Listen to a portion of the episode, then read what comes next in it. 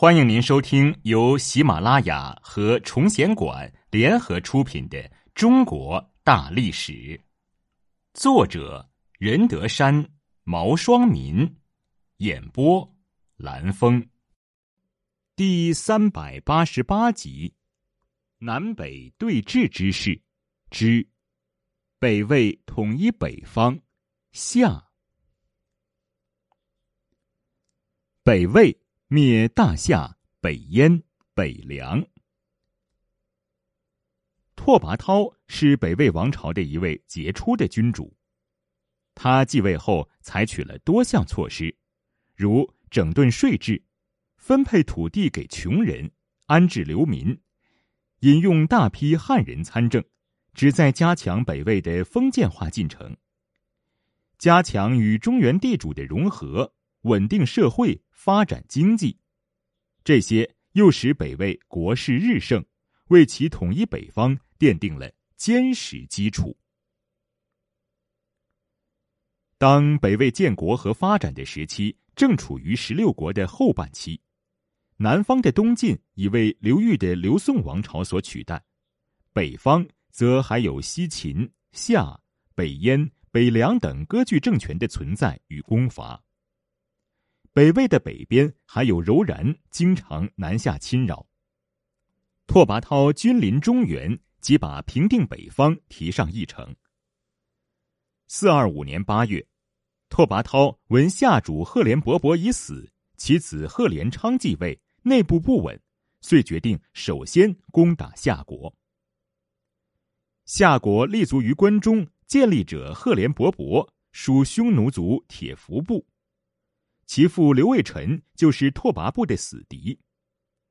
赫连勃勃先依后秦姚兴，四零七年自称大夏天王，攻取长安，占有关中，然后称帝，定都统万（今山西横山城）。赫连勃勃是一个极端残暴的人，他把人民看作草芥，肆意虐杀。他网罗一些汉族士人来助虐。因之战斗能常获胜利，成为强国。四一三年，赫连勃勃发民众十余万户筑统万城作为国都。城基厚三十步，高六丈余，筑城的土都经过蒸熟。筑成后用铁锥刺土，如果刺进一寸，便杀死住者。残忍凶暴，民不堪命。城中宫墙厚三丈余。也用蒸熟土铸成，坚硬可以磨刀斧。宫中楼台高大，殿阁宏伟，土木装饰极其华丽。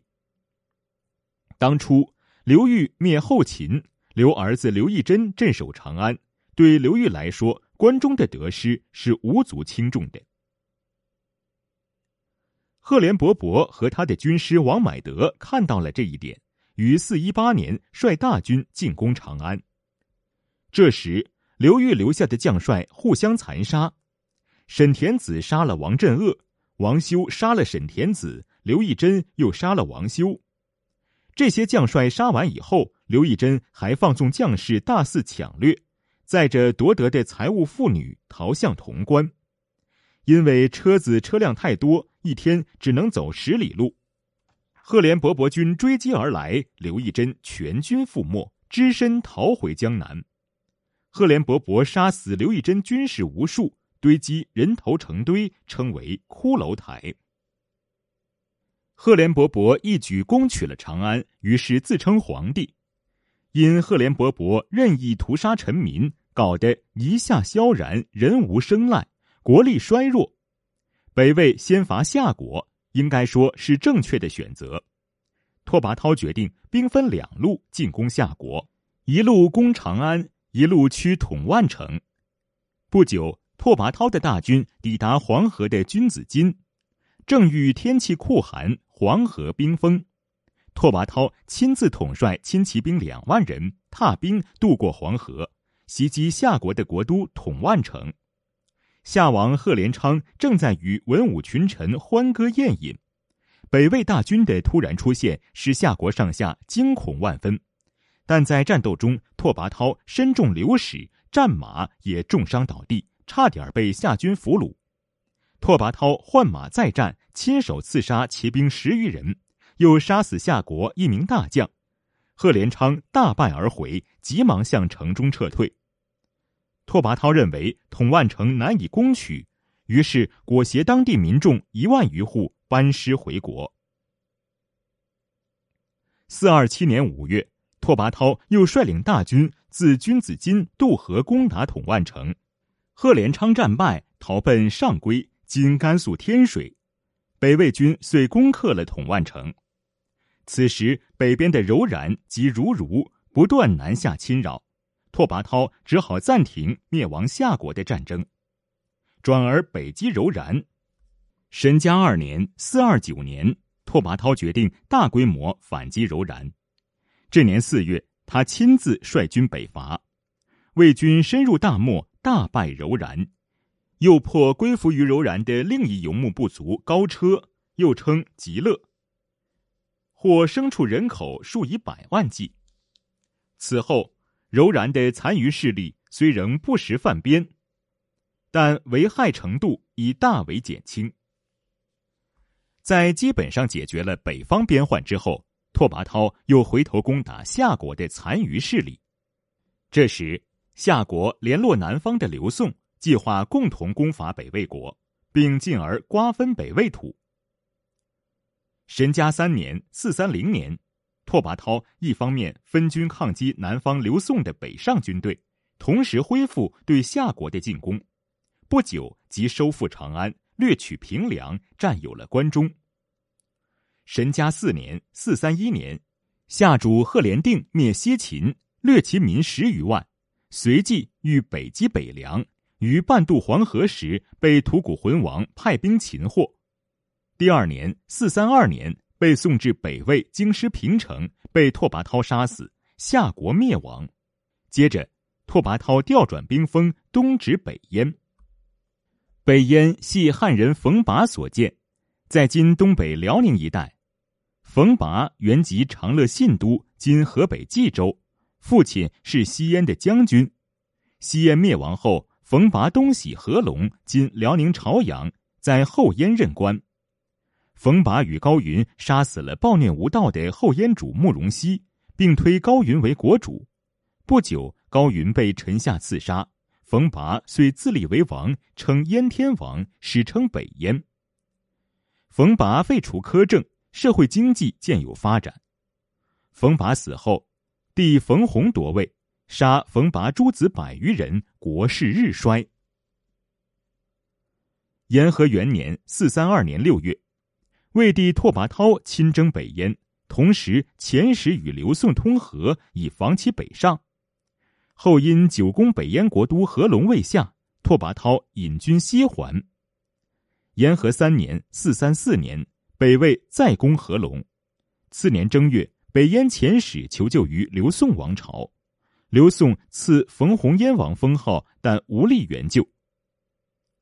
燕主冯弘孤立无援，遣使到高句丽，想谋求躲避之地。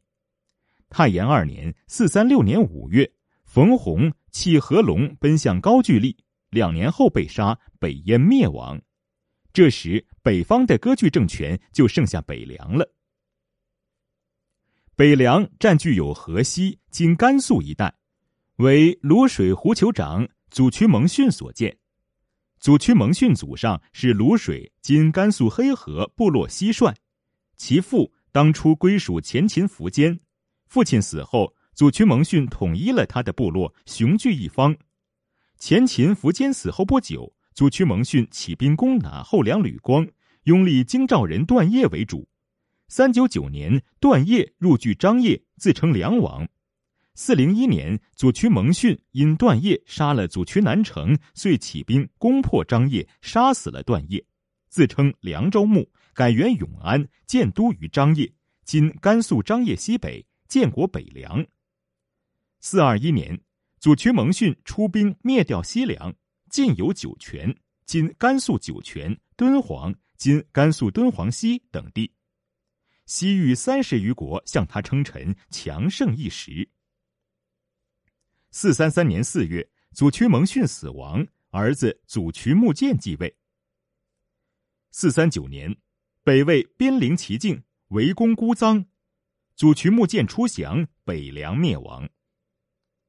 北凉祖渠氏联合境内汉族大姓势力，以郡县方式管理人民，征发赋役，又大兴佛教，一经造像，还不时与刘宋互通使节，使河西与江南的文化交流得以继续保持。至此，北魏王朝实现了北方各部的统一，结束了历时一百多年的十六国分裂局面。从而与南方的刘宋政权并立，形成南北朝对峙的格局。而太延五年（四三九年），北魏灭北凉这一年，被认为是南北朝的开始年代。